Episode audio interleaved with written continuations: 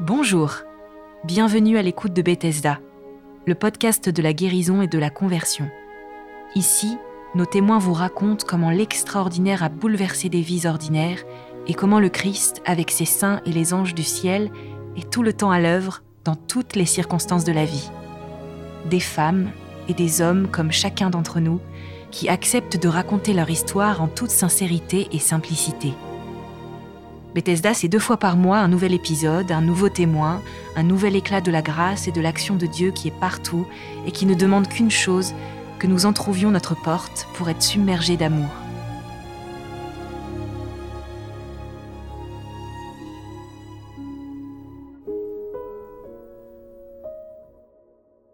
Alors bonjour à tous, euh, bonjour à tous les auditeurs.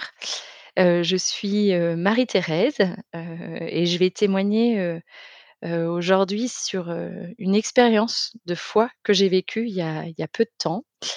alors je ne vais pas vous mentir, je suis un petit peu angoissée ou en tout cas un peu de trac parce que c'est la première fois que je vais parler de vive voix de cette expérience et qui plus est sur une émission de grande écoute. Donc je, suis très heureuse, mais j'espère que ça va être vraiment un temps qu'on va partager ensemble, un temps qui sera nourrissant pour chacun.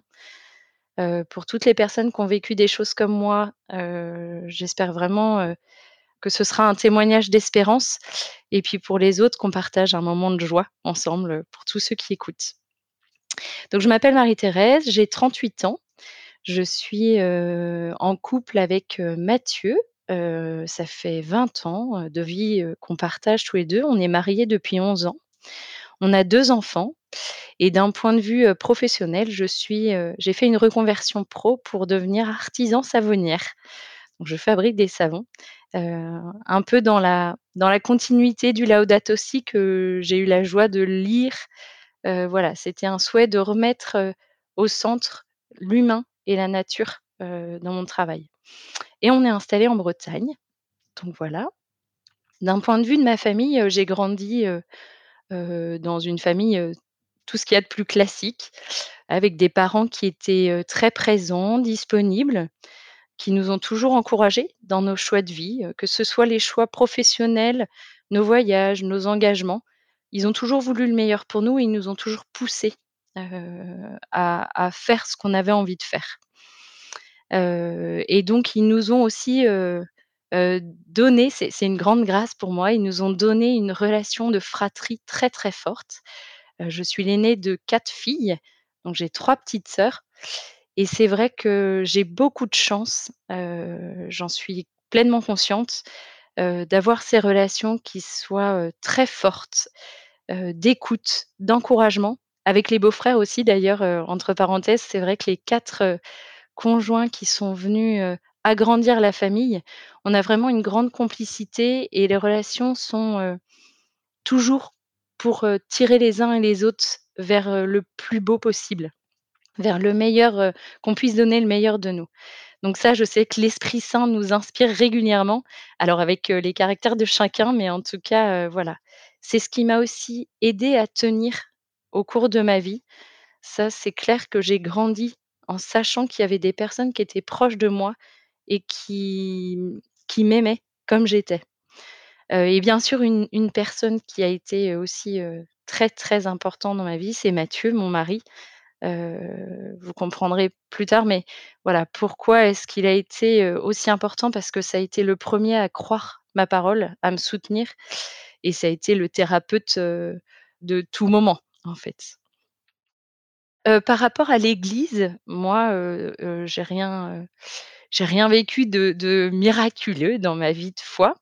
Mais là encore, la foi a toujours été présente dans ma vie. depuis que je suis toute petite, j'ai participé à des mouvements, alors, que ce soit le MEJ, les Cantères lointaines. J'ai fait en tant que jeune et en tant qu'animatrice. J'ai été enfant de chœur pendant une dizaine d'années en tout cas, Dieu a toujours fait partie de ma foi et ça aussi, ça a été quelque chose de très important. J'ai fait ma confirmation aussi au lycée. Et ça a été, aussi un moment pendant lequel je me suis rendue compte alors c'était peut-être la 1re fois, où j'ai réalisé que le Christ était là même dans les difficultés et je pense que c'est à ce moment-là que j'ai réussi à comprendre que, heu, je pouvais interpeller Dieu en tout temps. Heu, parce qu'en fait, on a perdu on était une équipe de 7 ou 8 et on a perdu un des jeunes qui préparait, heu, sa confirmation avec nous et donc dans ma vie à moi de difficultés, heu, je me rendais compte que, Dieu était là et même si je le voyais pas, il pouvait m'aider à surmonter des épreuves.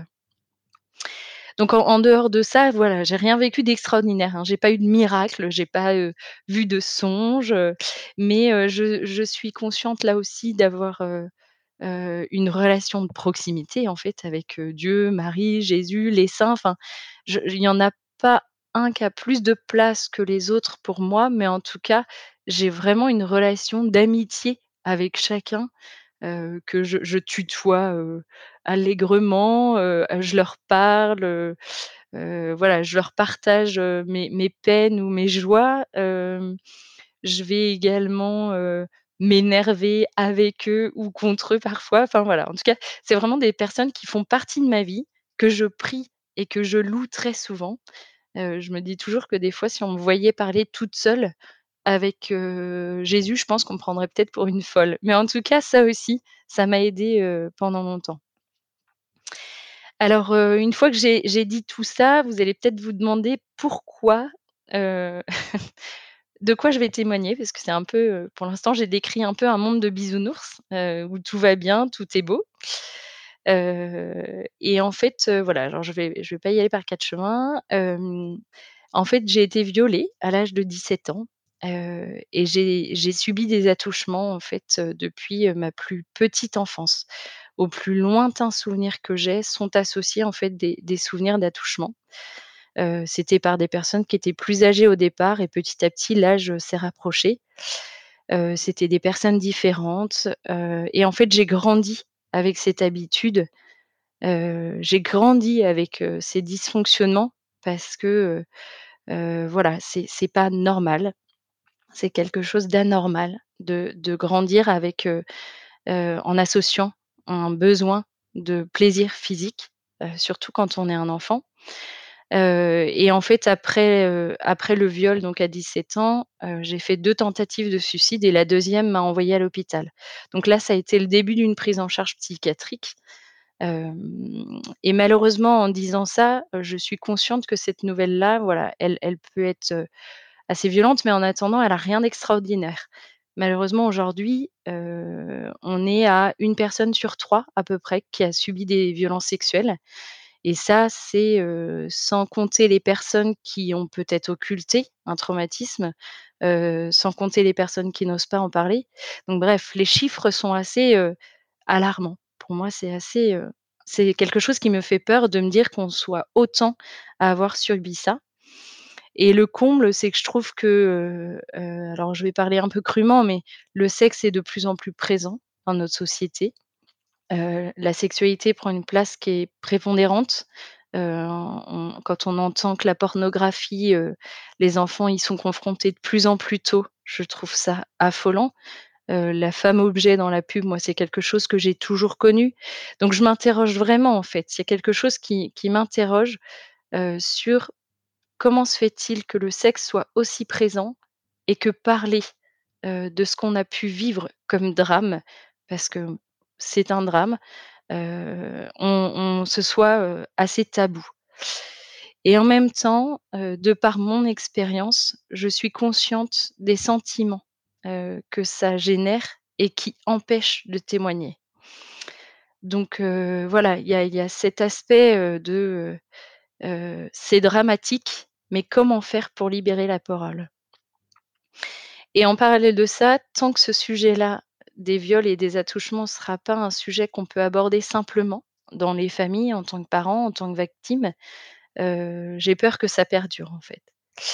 Donc aujourd'hui, j'ai voilà, pris mon courage à 2 mains, je souhaite témoigner. Heu, alors c'est pas pour me faire plaindre, c'est pas pour me me féliciter, j'ai pas besoin de ça, mais voilà, c'est parce que je je je crois que, j'ai vécu, quelque chose d'assez extraordinaire dont j'ai envie de parler parce que je pense que, voilà, on peut être sauvé et et je l'ai ressenti dans mon plus profond de de mon cœur donc j'ai vraiment envie de de donner de l'espoir à toutes les personnes qui ont vécu ça.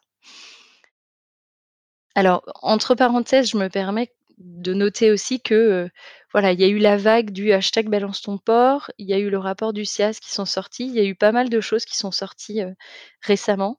Je pense que ça m'aide aussi aujourd'hui à témoigner parce qu'en tant que victime, je crois que c'est pas facile de pouvoir le faire, mais ces actions-là ont eu un aspect positif qui a été de libérer une certaine parole et de casser un peu ce sujet tabou qu'il y avait, jusqu'à aujourd'hui? Alors je précise que voilà, j'ai subi, donc un viol et des attouchements, alors par des personnes qui étaient proches de moi. Heu, j'ai pas subi de de, de violences sexuelles par, des prêtres ou ou des religieux ou des religieuses, mais pour autant, c'était presque tous des gens, que je côtoyais dans les églises. Et donc pour moi aujourd'hui, il y a un véritable enjeu aussi à ne pas occulter, toute la partie, qui détruit les individus. Mais je n'en veux pas à l'Église parce que je fais bien la distinction aujourd'hui entre la petite Église avec un E, celle qui est construite par, les hommes, les femmes, les prêtres, le les évêques et cetera et la grande Église, avec un beau E qui est le ensemble, le tous, tous, en famille, en fait. Donc voilà, si je témoigne aujourd'hui, c'est vraiment parce que j'ai reçu, une grâce, une grâce de libération dans tous les aspects de ma vie et j'ai besoin aujourd'hui de le de le pas de le crier haut et fort parce qu'il y a pas de fierté là-dedans, mais de donner un message d'espoir, heu, guérir de ça, c'est possible. Heu, être violé, c'est pas une fatalité. On peut s'en sortir, pas tout seul, mais c'est possible et je je suis, heu, un témoin du cadeau que Dieu a pu, a pu faire, enfin, pour moi en tout cas, c'est vraiment un cadeau que j'ai reçu, c'est une grâce que j'ai reçue de pouvoir être libérée et aujourd'hui de pouvoir en témoigner. Donc à mon humble niveau, c'est ça. J'aimerais vraiment informer pour, casser ce tabou et puis prévenir nos enfants parce que quand on entend les chiffres encore une fois, toutes les générations ont été touchées et donc j'ai peur que ça perdure donc vraiment, heu, je crois qu'il faut qu'on entre guillemets, qu'on essaye de changer les choses pour les générations futures qui vont arriver. Ces actes sont abominables, ils créent des dysfonctionnements. Ça, c'est quelque chose que que moi j'ai vécu. Je vais en parler après, mais et donc il faut qu'on arrête ça. Heu, parce que voilà, pour moi, heu, quand, j'ai été donc, violée et puis, grandir, parce que c'est un viol, mais c'est aussi les attouchements sexuels. Les 2 sont l'un et l'autre, dramatiques. Parce qu'en fait, c'est comme un handicap, mais invisible. Un handicap, visible, physique ou mental, c'est quelque chose auquel, on peut adapter, des comportements, accompagner, aider, ça se voit. Donc on va pouvoir mettre des choses en place. Être violé, heu, ou subir des actes d'attouchement sexuel, ça vous casse de l'intérieur, heu, ça crée de la honte, de la culpabilité, de la peur, des questionnements. Ça crée un tas de choses, mais malheureusement, c'est du domaine de l'invisible. Hem, quand on attaque l'intime, on on parle pas de sexe, comme ça à table avec ses parents ou avec, ses amis, c'est pas quelque chose dont qu'on aborde comme sujet donc en fait, l'intime, il est complètement cassé, il est bousculé et on peut pas, nous, en tant que victimes, parler, de ce sujet-là comme, du dernier roman qu'on a pu lire, en fait. L'agresseur, prend le pas sur notre liberté et donc c'est quelque chose de compliqué. Donc moi, je suis bien consciente aussi de la chance que j'ai aujourd'hui de pouvoir parler librement de cette expérience, J'ai une pensée forte pour toutes les victimes qui portent ça encore seules parce que je suis consciente que, encore une fois, moi, mon mari, Mathieu, a été, le 1er thérapeute. Il a été la personne vraiment qui m'a accompagnée, qui m'a crue, qui m'a soutenue et qui m'a poussée à travailler pour me sortir de tous les dysfonctionnements, sur lesquels j'avais pu, construire ma vie, en fait. Donc aujourd'hui, vraiment, je vous encourage, si vous êtes encore seul dans cette situation-là, à en parler. À en parler à un médecin, un thérapeute, n'importe, mais pour accepter, de se voir comme victime et pouvoir commencer à s'en sortir, en fait. Ces blessures-là, il faut réussir à les transformer en force, parce que ça peut être une force. En tout cas, pour moi, ça l'est devenu. Donc voilà, je j'encourage vraiment à en parler. Je prie aussi pour ces personnes-là, et je fais juste une parenthèse, mais je voudrais, pour ceux qui s'en sentent le courage, remercier, Mona Lequinf qui a créé l'association Un enfant dans la prière. Parce que quand j'ai découvert cette association-là, ma petite sœur me l'a fait découvrir et vraiment je trouve que c'est beau. C'est vraiment une grâce de sa part d'avoir créé ça, parce que prier autant pour les victimes que pour les agresseurs, c'est important. On doit tous être sauvés. Donc heu, voilà, merci et que ceux qui se sentent le courage, heu, puissent, heu, prendre contact avec elle pour prier pour ces personnes. Alors, pour ma part, donc voilà, moi j'ai donc vécu ça. Après ma tentative, de suicide, en fait, j'ai été prise en charge par un psychiatre. Et donc j'ai eu, heu, 20 ans, de thérapie, en fait, voilà. J'ai été, prise en charge par, des psychologues, par, des thérapeutes, hypnothérapeutes, enfin voilà.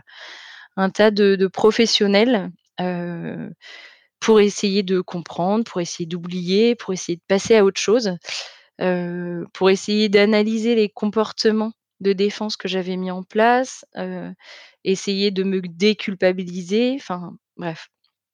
Et puis pour essayer de casser les comportements, plus ou moins malsains que j'avais mis en place, moi, pour me protéger. Parce que, entre les agressions, les attouchements et le viol, en fait, pour moi, les hommes étaient, soit des agresseurs potentiels, soit des proies. J'avais un besoin, c'était viscéral, en fait, hein, c'était, voilà, je devais me défendre face, aux hommes, qui s'approchaient un peu trop de moi, et ça, c'est parce que, voilà, les violences sexuelles, en fait, c'est destructeur. C'est destructeur à tout niveau. Alors ça, je m'en suis rendu compte en grandissant. Parce que quand on est enfant et qu'on grandit avec ça, c'est très compliqué de comprendre la différence entre le besoin, ce qu'on ressent en tant que plaisir physique. Hem, c'est assez compliqué en tant qu'enfant de gérer ça et quand on grandit, on découvre à quel point on a été brisé, en fait, à quel point on a attaqué notre intime et ça, c'est irréparable parce que c'est fait. Les actes, ils sont posés donc heu, on peut plus revenir en arrière. On peut juste essayer de travailler pour qu'intellectuellement, on soit plus à l'aise, vis-à-vis de ça, mais en tout cas, c'est brisé pour toujours, quoi et la beauté de la sexualité, là, justement, elle est attaquée. Donc en fait, moi, j'ai vraiment eu cette impression en grandissant et en étant suivie par tous les médecins et thérapeutes que, bah, d'abord, c'est mon corps qui a été, attaqué. Physiquement, on a touché à des parties intimes de mon corps, qui n'étaient normalement réservées qu'à moi ou qu'à mon futur mari.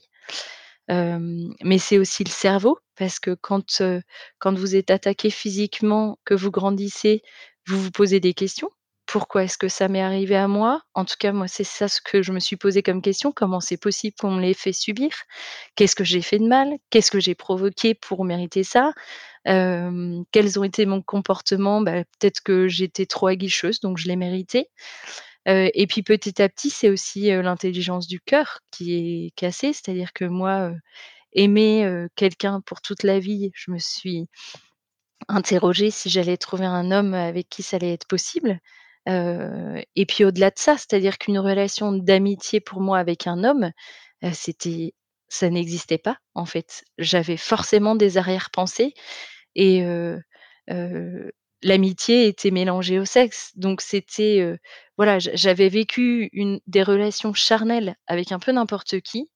Donc la chasteté, elle perdait tout son sens. Heu, j'aime beaucoup écouter, heu, Brigitte Bédard qui intervient et qui parle de la chasteté, du respect, d'amour, de la relation avec beaucoup de respect, de bah, de bienveillance. Ça, pour moi, c'était complètement cassé. Ça n'existait pas ou plus en tout cas.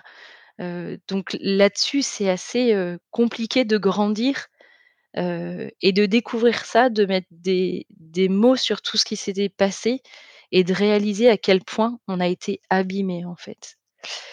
Et donc une relation de couple pour moi, c'était compliqué, mais c'était aussi un danger. C'est-à-dire, sur qui est-ce que j'allais tomber, pour pouvoir, construire ma vie? Est-ce que ça allait être quelqu'un qui allait pouvoir, entendre ce que j'avais vécu et me respecter du coup?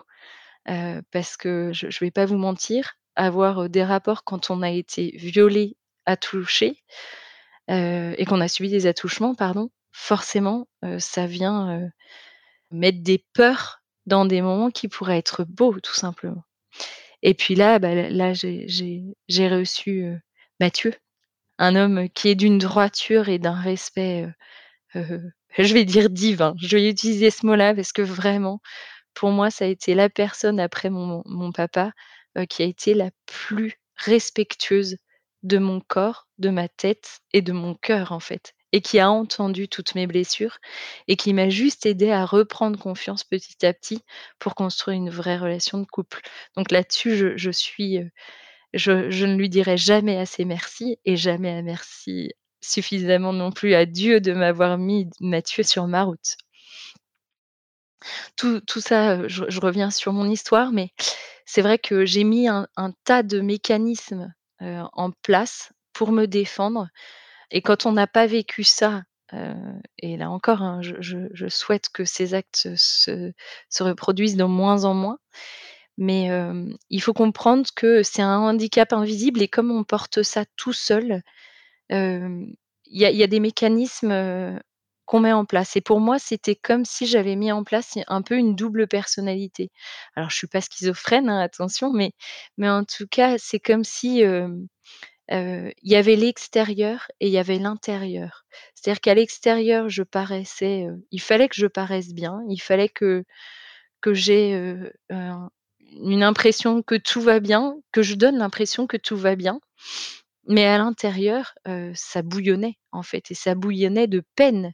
C'est-à-dire que j'avais énormément de pensées suicidaires, j'avais un manque de confiance en moi, c'était, comment être honnête avec moi-même, et avec les autres.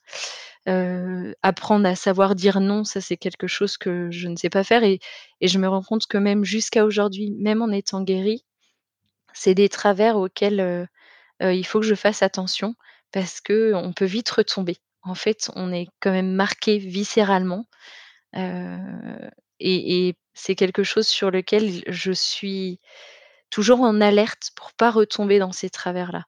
Parce qu'il fallait que je masque, en fait. Je devais masquer un intérieur qui était incompréhensible et puis petit à petit après qui m'a dégoûtée. Après ces 20 ans de thérapie, ça allait mieux, ça m'a beaucoup aidée. Heu, je je serais pas aujourd'hui là où j'en suis si j'avais pas fait ces 20 ans de thérapie et si j'avais t pas été suivie. Mais il me manquait encore quelque chose et là, là je me suis dit: «Bah, Marie-Thérèse, as la foi, tu tu crois, tu sais que, Dieu est ton père, qu'il t'aime plus que tout. OK, on va tenter le tout pour le tout» et puis je me suis dit: «Je vais jouer la carte de la dernière chance, je vais aller, faire une retraite en silence». Donc j'ai fait une anamnèse, en fait. Une anamnèse, c'est, 4 jours en silence et c'est un temps de de sa vie, sous la lumière des évangiles. Donc on va relire sa vie, à la lecture des évangiles et puis venir essayer de comprendre quel est le message qui nous est envoyé. Donc pour moi, j'y allais vraiment avec, heu heu, j'avais besoin d'analyser encore une fois intellectuellement, mais sous le regard de la foi, heu, ce que j'avais vécu Et alors là, je je suis revenue avec, je je saurais même pas comment décrire, la joie, l'amour, la sérénité, avec laquelle je suis revenue parce que ça a été vraiment un moment de grâce pendant 4 jours. C'est en silence, donc heu, l'anamnèse, ça se fait bien en silence, heu et j'ai relu ma vie, mais je suis vraiment revenue, heu, guérie. C'est vraiment comme ça que je l'ai ressenti. Hem, donc en fait, comment ça se passe? On fait on relit sa vie. Donc moi, en l'occurrence, voilà, l'idée, c'était de remettre, le doigt sur des choses qui font mal, hein, forcément, de regarder comment je m'étais construit avec ces violences, quel comportement j'avais choisi, et comment je les justifiais pour, les rapporter, à ce que j'avais subi, en fait? Comment je justifiais mes comportements, mais toujours en les rapportant, en fait, avec à ce que j'avais subi et puis, j'ai compris pendant cette anamnèse qu'il y avait des comportements malsains que j'avais mis en place, qui me maintenaient, en fait, dans mes blessures. Quand on dit que alors j'étais pas, heu heu, c'est pas que je croyais pas au diable avant l'anamnèse, mmh, c'est pas que j'y crois encore non plus aujourd'hui, mais en tout cas, je sens bien que la tentation, le mal, il est vraiment pas loin. Il est vraiment pas loin et on est toujours, heu, on peut facilement être tenté de choisir, en l'occurrence pour moi, de choisir les comportements malsains plutôt que de choisir l'amour. C'est quelque chose de difficile, mais sans cette anamnèse, je me serais pas rendue compte que j'avais mis en place ces comportements-là. Je me serais pas rendue compte que le mal était, présent et qui me tentait, chaque jour en fait, où j'avançais et même malgré les thérapies, en fait, le mal était toujours présent. Donc je sentais bien que j'arrivais pas à me détacher de ce que j'avais vécu, mais je ne savais pas pourquoi et l'anamnèse m'a permis vraiment de mettre des mots sur ça. Quand, je dis choisir, ça peut être un peu difficile à entendre, mais c'est vrai que j'étais victime, pour autant, je choisissais de continuer à être une victime. Je choisissais de continuer à avoir des comportements, envers les hommes qui me maintenaient, en fait, dans ces blessures et Dieu m'a envoyé vraiment le message que, «Marie-Thérèse, tu es appelée à autre chose qu'à te regarder sous cet angle, en fait». En fait, on fait le choix, par exemple, on fait le choix d'être fidèle ou d'être infidèle. On pose soi-même les actes. On fait le choix d'être généreux ou pas généreux. Donc là, c'était, heu, vraiment de me dire: «Regarde toi, aujourd'hui, où tu en es. Regarde toutes les démarches que tu as faites. Maintenant, en vérité, qu'est-ce que tu veux faire dans ta vie? Où est-ce que tu penses que tu vas être le plus heureuse? Où est-ce que tu penses que l'amour va venir le plus te combler? Est-ce que c'est en continuant à te, morfondre dans cette situation?» et là encore, hein, je suis consciente des c'est pas facile et pour avoir été avant, je me rends compte que j'ai la chance d'avoir la foi et je sais que pour des victimes, c'est très, très difficile de d'entendre ça et de faire le choix du beau. On peut pas le faire tout seul.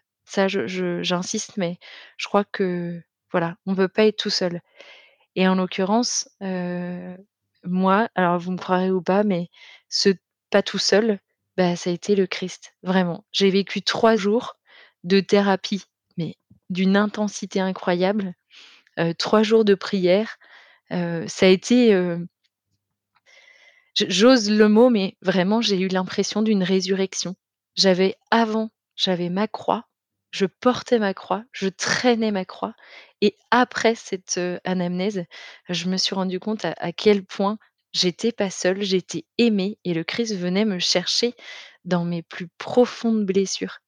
J'aime dire quand même que le Christ est le thérapeute le plus efficace, hein. Ça, j'ai beaucoup de respect pour tous les psychologues que j'ai rencontrés, mais là, heu, il surpasse tout le monde, sans enfin, de façon assez incroyable. Donc voilà, je suis aussi encore chanceuse, je me rends compte de la chance que j'ai d'avoir la foi. Parce que justement, dans ma situation, j'avais cette porte qui s'ouvrait en me disant, Jésus venait me dire, heu: «Je peux venir t'aider à à soulager ces blessures et je peux venir les récupérer pour toi». Donc pendant cette anamnèse, c'est vrai que j'ai ressenti un bien-être et je sais pas si vous vous souvenez, mais il y a 1 an bientôt, le pape avait dit une phrase qui était celle-ci: «C'est seulement en devenant intime avec le Christ que nous pourrons guérir de notre manque d'amour» et quand j'avais entendu ça, je m'étais dit, dans mon fort intérieur: «Bah, il est gonflé de dire ça parce que, avec tout le respect que je lui dois, moi mon intime il est complètement, cassé, détruit et je peux pas l'ouvrir, comme ça, juste parce que j'aurais envie» et en fait, pendant l'anamnèse, j'ai reçu cette parole qui disait donc des béatitudes de l'évangile, de Matthieu: «Heureux les affligés car ils seront consolés» et là, j'ai compris, que moi j'étais affligée, que je pouvais être consolée. Et la phrase du pape a pris tout son sens parce qu'en fait, je me suis rendue compte qu'effectivement, parce que mon intime était cassé, le Christ est venu me chercher. Il est venu guérir mes blessures et mon manque d'amour, que j'avais envers lui, envers Dieu, en fait, là, il a été comblé, d'un coup, mais quelque chose d'assez, incroyable. On a vécu une soirée de réconciliation, en fait, pendant cette soirée-là et c'est à ce moment-là que j'ai reçu la béatitude, vraiment cette parole de la béatitude et en fait, je me revois écrire ce que j'ai vécu et le déposer au pied de la croix et à ce moment où je l'ai déposé au pied de la croix j'ai eu comme, une sensation de pouvoir enfin respirer. Je me suis sentie libre, en fait. Alors, voilà, j'ai pleuré toutes les larmes de mon corps, forcément, mais je sentais vraiment que c'était le Christ qui venait me rejoindre et qui venait me chercher, en fait et donc je suis revenue de cette, anamnèse et alors là, j'ai commencé à prier, à à découvrir la prière quotidienne, à vraiment, heu, me nourrir des évangiles et j'ai entre autres, j'ai découvert, heu, cet extrait des lettres de saint Paul aux Corinthiens, dans le chapitre 4, versets 7 à 10. Saint Paul nous dit: «Ce trésor, nous le portons comme dans des vases d'argile». Je savais pas encore ce qu'était mon trésor, mais voilà, j'ai reçu cette phrase-là. Ainsi, on comprend que cette puissance extraordinaire appartient à Dieu et ne vient pas de nous. Nous sommes dans la détresse, mais sans être angoissés. Nous sommes déconcertés, mais non désemparés. Pourchassés, mais non pas abandonnés. Terrassés, mais non pas anéantis. Portant toujours avec nous, dans notre corps, la mort de Jésus, afin que la vie de Jésus, elle aussi, soit manifestée dans notre corps. Et là, cette dernière phrase, elle m'a fait mais vraiment un un choc. Heu, je portais dans mon corps la mort de Jésus. Le viol était un petit morceau de la mort du Christ et Jésus est venu se manifester dans mon corps par cette mort, en fait. Il est venu me rejoindre pour me donner la vie et là, j'ai compris à quel point je serais plus jamais seule et que ce que j'avais vécu, entre guillemets, «ces blessures-là», c'était fini. Je pouvais les remettre, au Christ en toute confiance, en fait. Donc j'ai réussi à pardonner à mes agresseurs. En fait, j'ai réussi à me libérer de ça. J'ai arrêté de me poser, toutes les questions possibles et inimaginables, à savoir, pourquoi j'ai subi ça? Pourquoi c'est à moi qu'on l'a fait? Pourquoi, j'ai dû me construire comme ça? Et à l'inverse, en fait, je me suis rendue compte à quel point, en fait, ces blessures-là, elles m'avaient construite. Quand je disais tout à l'heure qu'il faut réussir à faire de ses blessures une force, heu, je serais pas aujourd'hui, heu, si chanceuse d'être, heu, remplie de la grâce et de l'amour du Christ si j'avais pas vécu ces blessures-là, en fait. Et donc aujourd'hui, voilà, je je veux plus me définir par ces ces violences que j'ai subies. Je veux plus donner de poids à mes agresseurs. Je choisis vraiment l'amour, en fait. Je choisis la vie et ça, c'est le Christ qui me l'a montré. Et en continuant de prier, alors je vous partage aussi des choses que j'ai reçues, en fait, dans mes prières après cette anamnèse parce que parce que je me suis rendue compte encore une fois que, l'anamnèse, ça a été le début d'une nouvelle vie, en fait, d'un nouveau chemin où j'étais pas toute seule et où le Christ venait me rejoindre et où je pouvais m'appuyer sur lui. Et notamment, heu, alors il y a 11 ans, en fait, j'avais fait une retraite en silence et heu, j'avais reçu pendant cette, heu, retraite avec le chemin neuf, le psaume 29 qui dit: «Écoute Père, pitié pour moi. Père, sois mon secours. Pour moi, tu as changé le deuil en une danse, tu dénoies mon sac et me ceignit d'allégresse. Aussi mon cœur te chantera sans plus se taire. Père, mon Dieu, je te louerai à jamais».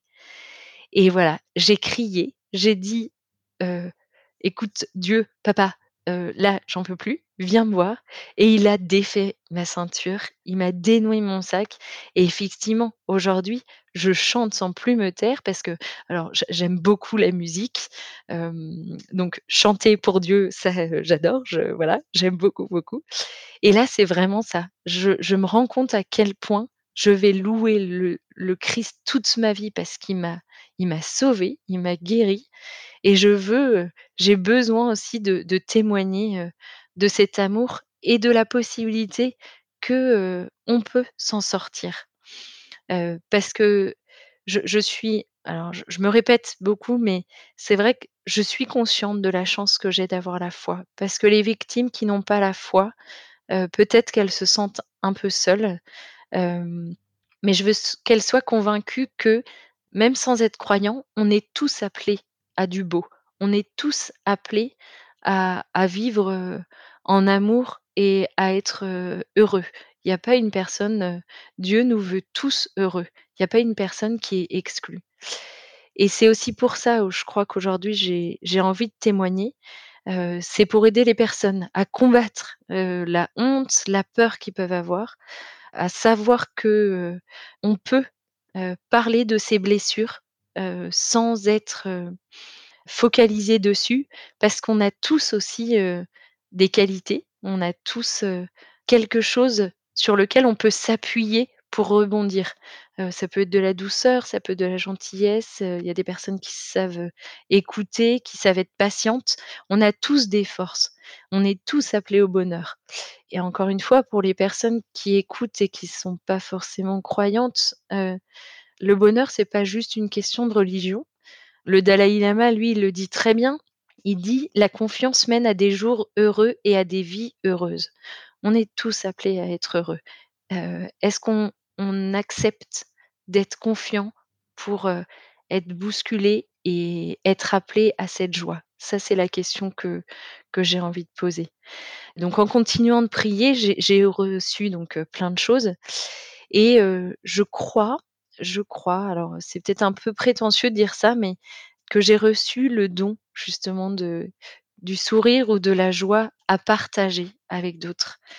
Heu heu, sourire pendant un temps m'a quand même fait défaut. J'ai vraiment eu l'impression que c'était, heu, mon comportement qui générait, les agressions que je subissais et aujourd'hui, en fait, je me rends compte que non, c'est ma force et il faut que que je l'utilise comme telle et saint Paul me l'a fait savoir avec une autre parole que j'ai reçue dans le les lettres aux Corinthiens au chapitre 1, versets 3 et 4. Il dit: «Dans toutes nos détresses, il nous réconforte. Ainsi nous pouvons réconforter tous ceux qui sont dans la détresse, grâce au réconfort que nous recevons nous-mêmes de Dieu» et voilà, sans prétention, je crois vraiment que je reçois, heu, une force du Christ aujourd'hui pour pouvoir réconforter ceux qui sont dans la détresse. J'espère vraiment, heu, donner espoir aux victimes aujourd'hui, qu'elles sachent qu'elles ne sont pas seules, qu'on peut retrouver la paix, qu'on peut être heureux, heu, dans nos cœurs, dans nos corps et j'espère vraiment que ça donnera, mon témoignage, la force à d'autres de choisir la vie, d'être en vérité, d'avoir, une démarche qui nous tire vers, la joie et là, j'ai envie de dire, beh, c'est l'œuvre de Dieu qui est en chemin donc laissons-le faire et faisons-lui confiance. Il a un chemin pour chacun de nous. Merci, heu, beaucoup de m'avoir écoutée. Merci, heu, à Guillaume de m'avoir fait découvrir, heu, Bethesda. C'est une grâce d'avoir pu témoigner et j'espère sincèrement que ça portera du fruit. Merci.